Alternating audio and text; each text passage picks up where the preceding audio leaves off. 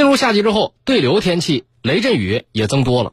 六月二十四号，就是南京入梅之后第一场雨啊。当时呢，南京是突降暴雨，导致不少的地下车库进水被淹，汽车泡水啊，损失还比较大。气象预报显示，南京很可能还会迎来新一轮的强降雨。根据我省防汛抗旱指挥部的要求，地下空间所有者和管理者应当及时采取应急预案，开展限期处置。那么，相关场所有没有做好应对措施？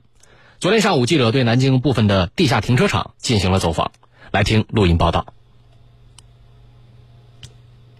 在六月二十四日的强降雨中，南京市吉庆家园小区的这个地下车库被淹，十几辆汽车受损。今天上午，记者再次来到这个小区时，物业公司工作人员介绍，他们近期已经在工作流程上加强对强降雨天气的关注。南京市建邺区吉庆家园小区物管人员肖志刚，根据公司的应急预案，呃，项目上有应急小组，应急小组里面有一个呃天气预报的观察员，每天把这个天气预报的信息，然后及时的发布到群里面来。然后再安排应急小组的白班、夜班轮流值班，一旦发生雨情的话，第一时间在业主群里面发通知，给地库的车辆的车主呃打电话，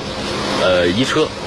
而为了防止地面积水倒灌进停车场，物业公司在每一个地下停车场入口都堆放了大量沙袋。并在地势比较低的地下停车场入口安装防洪闸。根据项目实际情况，周程车的这个防洪闸，呃，并且每天的工程人员，呃，对这个排污泵进行维护，确保这个排水正常，并且增设了五台的应急泵，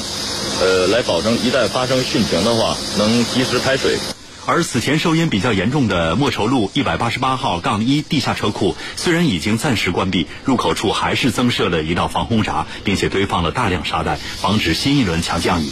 在光华路的现代服务大厦，物业公司负责人表示，他们的地下停车场入口地面上早就安装了自动防洪闸，一旦有强降水从地面流向地下车库，这个防洪闸会自动抬升起来。六月二十四日的暴雨中，他们的地下车库就没有遭受损失。南京现代服务大厦物管负责人陈莲。一旦有大的暴雨或者是大的降雨量的时候，它这个这个闸它会自动起来，所有的水它就下不了地库。第二，车库的我们也有水泵，一般大的降水量来的时候，可能会把水泵稍微开一下就可以了。一到雨天，车友朋友们最关注的这个车呀，可能会被淹。那么车如果说，比如说在车库啊被水淹了，保险公司赔不赔？这大雨天我们控制不了啊！一旦有了大雨天的话，嗯，可能我们唯一就是你你车的停放位置你要注意。那像停地库的话，可能突如其来的一场大暴雨，没有预见性的，车辆就受损了。这种情况之下，保险公司会视具体的情况来理赔。根据家庭自用汽车损失的保险条款规定，保险期间内，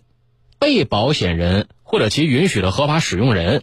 在使用被保险的机动车过程之中，因为暴雨、洪水等自然灾害造成的被保险机动车的损失，那么保险公司将会按照约定赔偿，负责赔偿啊。如果汽车是停在小区或者地地下车库里面，被水淹造成的损失，只要车辆参与了这个参保了啊车辆的损失险，那么保险公司都会按照自然灾害进行赔付。至于车子的具体赔付损失情况，这要根据车主的你这保险单的保项。比如，如果这个积水漫过了仪表盘，那么保险公司会考虑全额赔付。然后呢，我们也和各位说一下啊，就是如果车子在车库进水了，接下来我们该怎么做？首先，第一步呢就是打电话报案。一旦车辆被浸泡在水里面，车主必须马上拨打保险公司电话进行报案。事故发生之后，也不要试图去移动车辆啊或者发动车辆，尽早报案。时间上的话，不能超过四十八个小时。我觉得这个只要你发现及时，肯定大家第一时间都会打保险保险公司电话，也不可能说我发现了我听四十八小时之后再打啊，一定要及时。这是第一，第二就是要现场拍照。如果保险公司没法马上到这个现场啊，那么车主要保证自己安全的情况之下，及时拍下来现场照片、车辆的受损情况，以便定损员进行定损。第三步呢，就是车辆的救援，保险公司。和 4S 店都有这个拖车救援服务，但是遇到了恶劣天气，这个拖车也很紧张。这种情况之下，车主可以自行联系救援公司进行拖车的救援，涉及到这个费用将会由保险公司来承担。另外提醒大家还要注意一些事项，就是首先，因为自然灾害理赔，那么根据保险条款的规定，当符合上浮条件之后，第二年的保费是会上浮的，啊，这是一个。第二呢，就是车辆被暴雨冲走所造成的损失，它也属于是车损险的范畴。第三呢，就是保险的具体赔付额度，这要根据实际情况来确定。一般淹到车顶的那个汽车损失比较大，建议呢就做全损处理。如果修理的价格达到了汽车残值的百分之八十，就会被定为全损车辆。那么保险公司将会按照车辆的残值进行赔付，车辆呢将会由保险公司回收处理。好，接下来先进入一段广告，稍后继续回来。